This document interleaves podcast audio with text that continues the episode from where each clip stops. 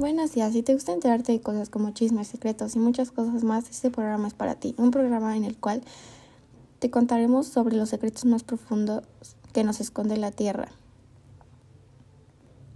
Bienvenidos a este programa, tu programa, Los secretos de la Tierra. Antes que nada me presento para todos los que no me conocen y para los que apenas nos escuchan por primera vez. Soy Carla y en este capítulo vamos a hablar de algo que la Tierra sí o sí quiere que te enteres. Es por eso por lo que la Tierra casi casi nos los escupe. Literal. Ya sin más, en el capítulo de hoy nos encargaremos de contarte acerca del volcanismo, un proceso que hace que nuestra Tierra esté en constante cambio, más que nada en la superficie. Si la superficie de la Tierra está cambiando y se ve reflejada en el relieve, es gracias a que la Tierra existe un fenómeno que se encarga de crear volcanes y que se encarga de la actividad de estos. En este proceso geológico es uno de los más conocidos por el hombre, ya que es uno de los procesos que suceden de una forma bastante rápida. En el pasado, o más bien dicho, en el principio geológico, los volcanes se pudieron haber presentado en toda la Tierra, pero en nuestra época estos volcanes se encuentran en algunos puntos de la Tierra bien definidos, generalmente alineados entre sí. La actividad volcánica que se presenta en la superficie de la Tierra es gracias al ascenso del magma, para los que no sepan qué es el magma, el magma es una masa de roca hundida que surge del interior de la Tierra y que a través de las grietas puede encontrar una salida y se ve reflejada en los volcanes.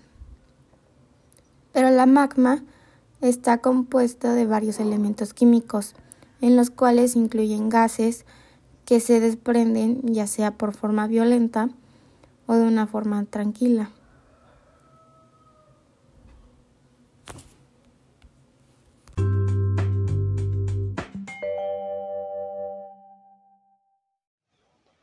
¿Qué tal, Carla?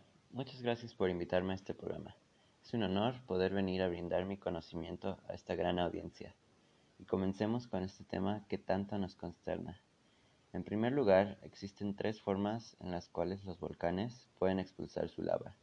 Una es por escurrimiento, otra es por lluvia de piroclastos y por último, y no menos importante, por coladas de piroclastos.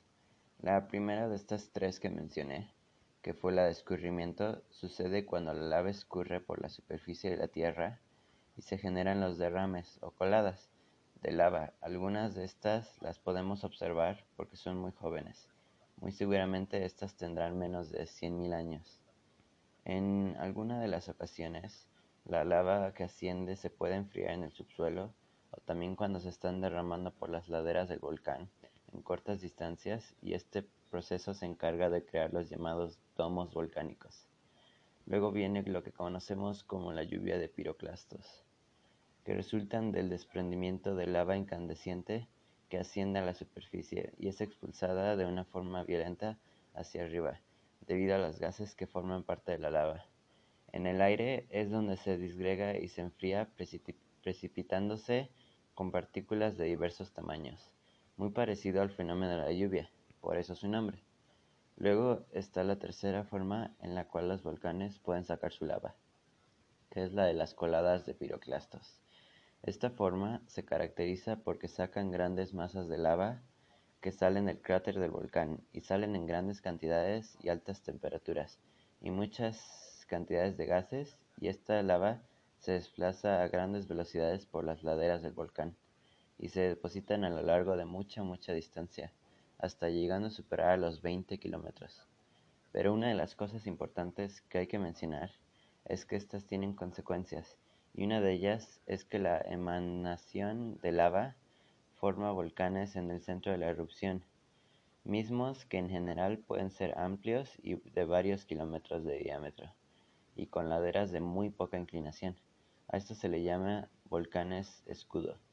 Donde es muy común los lagos de lava, que son la acumulación de lava en un cráter, y que en la superficie puede tener una costra sólida ocultando la masa viscosa. Otra de las consecuencias que podemos mencionar es que con el material piroclástico que es arrojado en grandes cantidades a través de un cráter, pueden originar volcanes de forma cónica con laderas empinadas. En su mayoría estos volcanes están apagados, los productos más finos como las cenizas son depositadas a decenas de kilómetros, en capas delgadas de unos centímetros.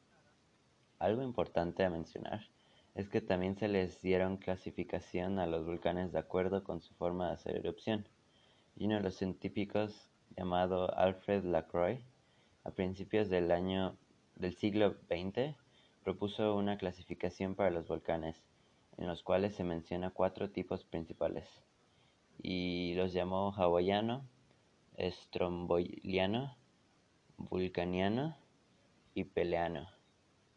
Pero como siempre sucede en toda ciencia, su propuesta fue insuficiente, ya que más adelante se iba a conocer más formas en las que un volcán puede hacer erupción, como los volcanes de Islandia y el Vesubio, además de que se le suma la actividad volcánica submarina.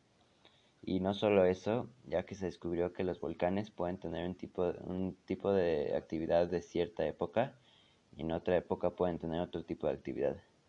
El volcán islandés se caracteriza por derramar lava por una fisura, el hawaiano por hacer erupción por medio de un cráter, el estromboliano por tener erupciones explosivas discontinuas, el vulcaniano por tener explosivas, explosiones violentas, el piliniano, también conocido como el Vesubio, se caracteriza por tener expulsiones de grandes cantidades de material volcánico en grandes cantidades y alturas considerables, y el peleano por la formación de nubes ardientes. En la actualidad existen varias formas para clasificar a los volcanes, donde se consideran factores como el tipo de magma que los produce, los procesos que los originan, la duración de la actividad, su estado actual, rasgos superficiales, etc pero en realidad los volcanes se clasifican por su forma y origen, por ejemplo los escudos, los compuestos, los conos de tetra y los domos, pero por la comodidad y también por costumbre se sigue utilizando la terminología Lacroix, obviamente ya enriquecida. Las erupciones volcánicas juegan un papel importante en el relieve del planeta, ya que por ejemplo la acumulación de lava puede rellenar una depresión o puede escurrirse en una superficie plana y formar mesetas. Pero bueno, no me quiero extender más. ¿Qué te parece, Carla? ¿Crees que me faltó información?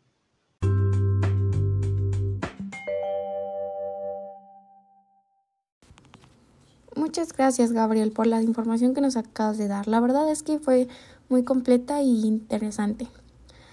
Pero bueno, ahora pasemos con nuestra siguiente invitada del día de hoy, que es Daniela Silva. Ella nos va a hablar acerca de los efectos del volcanismo y acerca del volcanismo vivo. ¿Qué tal, Daniela? ¿Cómo estás? Bienvenida a tu programa.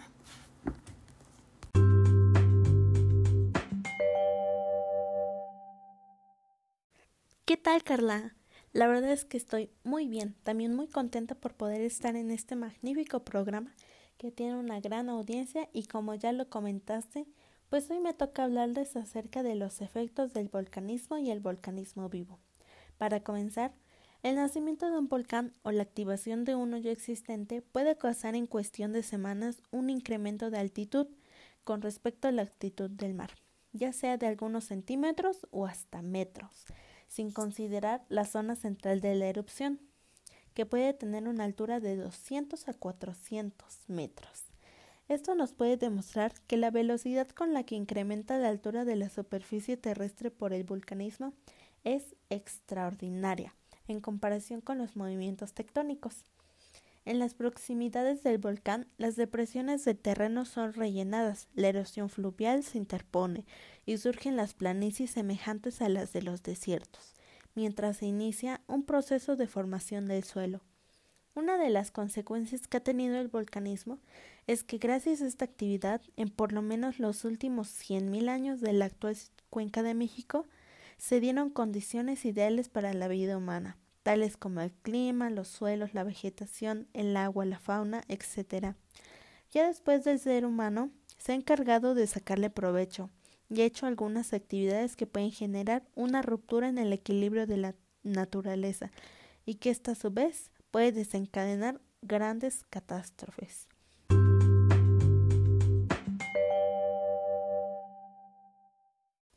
Pasando al otro tema que les voy a comentar, los volcanes están presentes en todos los océanos. Se puede decir que no hay menos de 7.000 volcanes ocultos bajo las aguas, pero hay algunos que por su intensa actividad sobrepasan el nivel del mar formando islas.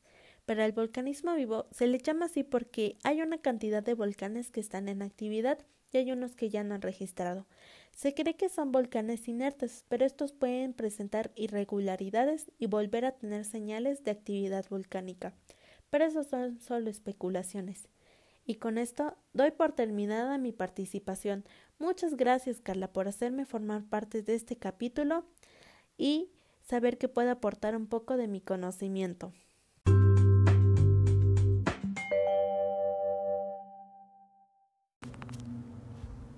Muchas gracias a ti, la verdad es que fue muy interesante lo que nos decías, pero en fin, es momento de que yo aporte un poco de mi conocimiento y les hable acerca de los daños y beneficios que tiene esta actividad terrestre. Uno de los daños que ha causado esta actividad es la cantidad de muertes que generan, pero esos son uno de los casos más aislados en la Tierra.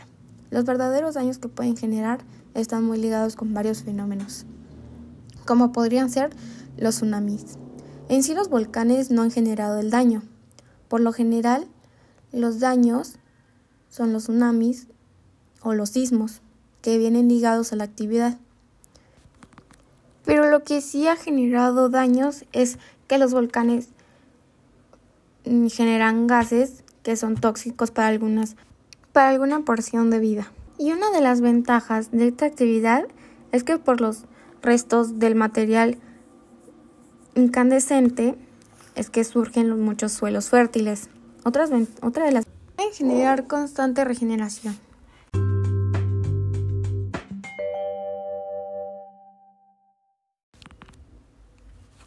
Hola Jairo, ¿cómo estás? Es un placer tenerte aquí en este programa. Ya está casi por terminar y qué mejor terminar con lo que nos traes.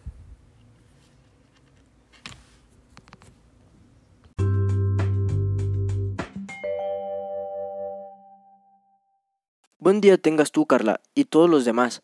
La verdad es que me siento muy bien por estar aquí. Ya estaba ansioso por venir al programa. Y entonces, comencemos con mi tema, que es mahares y calderas. El término caldera se debe a la descripción de un cráter que tiene más de 5 kilómetros de diámetro, que se encuentra en Canarias, y este es llamado la caldera. Es por eso por lo que los cráteres que tienen esa dimensión o parecida se les llama caldera.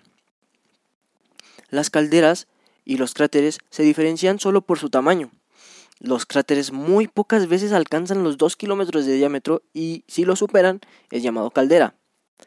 En la actualidad se les define como depresiones más o menos circulares que se originan por hundimientos a los cuales se les atribuye dos causas o explicaciones. La primera explicación es que las erupciones donde sale expulsada una gran cantidad de material magmático puede generar un vacío en la chimenea por donde asciende la lava y por consecuente se genera el hundimiento de la superficie con lo que el cráter se amplía. La segunda explicación es que el cráter sufre unas rupturas concéntricas y posteriormente los hundimientos en bloques. Las calderas son menos comunes que los cráteres, pero en la actualidad se reconocen varias calderas en todo el mundo, más en las regiones volcánicas activas de la Tierra. Ahora, pasemos a lo que son los mares. Los mares son cráteres que surgen por alguna explosión que es provocada por el calentamiento de las aguas del subsuelo cercanas a la superficie o también por la presencia de magma a poca profundidad. Le han llamado así porque en el distrito de Eiffel, ubicado en Alemania, son muy comunes y por lo general están presentes en grupos. Estas o estos son característicos ya que tenían en su momento una rica alimentación hídrica subterránea e incluso había lagos presentes. Es por eso que a menudo estos suelen tener lagos presentes. La verdad es que para el tema del relieve formado a causa del, volcanismo se han señalado las principales o fundamentales cosas que se tenían que decir, pero no termina aquí, ya que se le pueden dar más enfoques y nos extenderíamos más. Pero bueno, por el momento doy por concluida mi participación del día. Muchas gracias.